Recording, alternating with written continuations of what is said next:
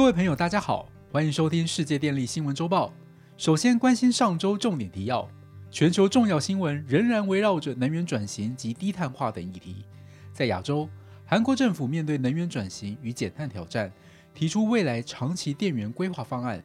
中国也将启动国家碳权交易计划。在欧洲，德国再生能源发电量首次超越化石燃料，而美国因应再生能源发展需要。规划投入长期储能技术发展。以下进行上周新闻报道：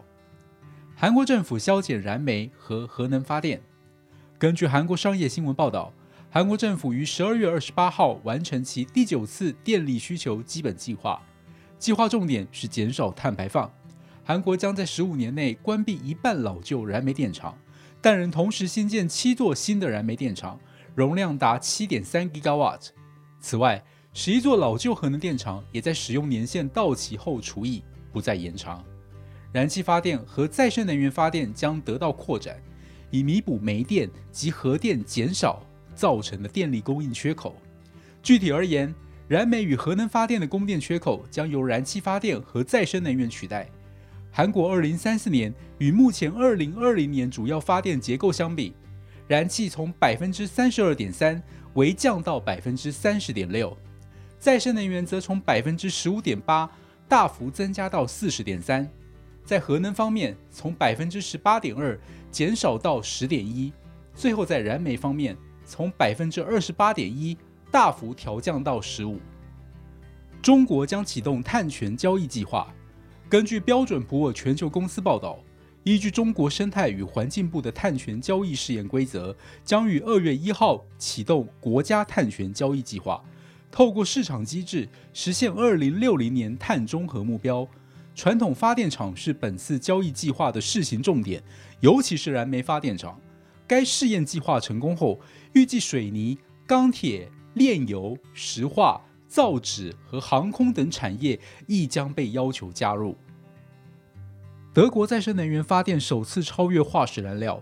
根据德国清洁能源通讯社报道。德国二零二零年再生能源发电量占比达百分之四十五，首次超过化石燃料。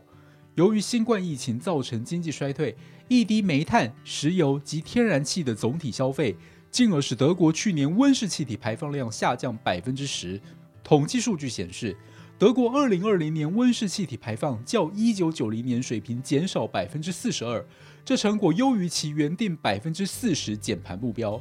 德国环境部长指出，德国排放量已连续三年显著下滑，所以二零二零年的减排目标并不仅受疫情影响，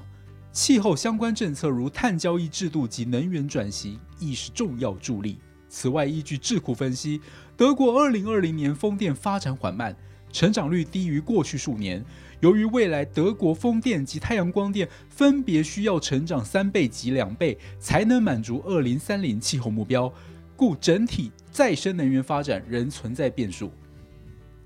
美国能源部规划于二零三零年将长期储能的成本降低百分之九十。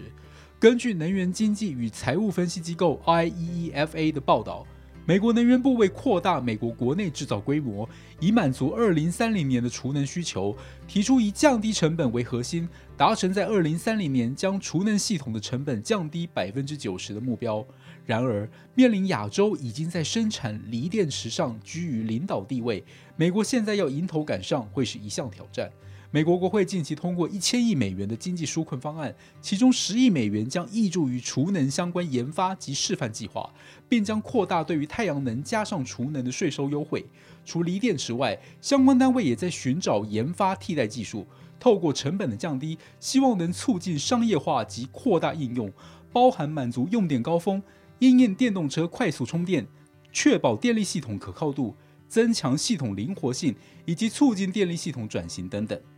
以上是上周世界电力新闻周报重点整理，希望大家会喜欢。下周再会。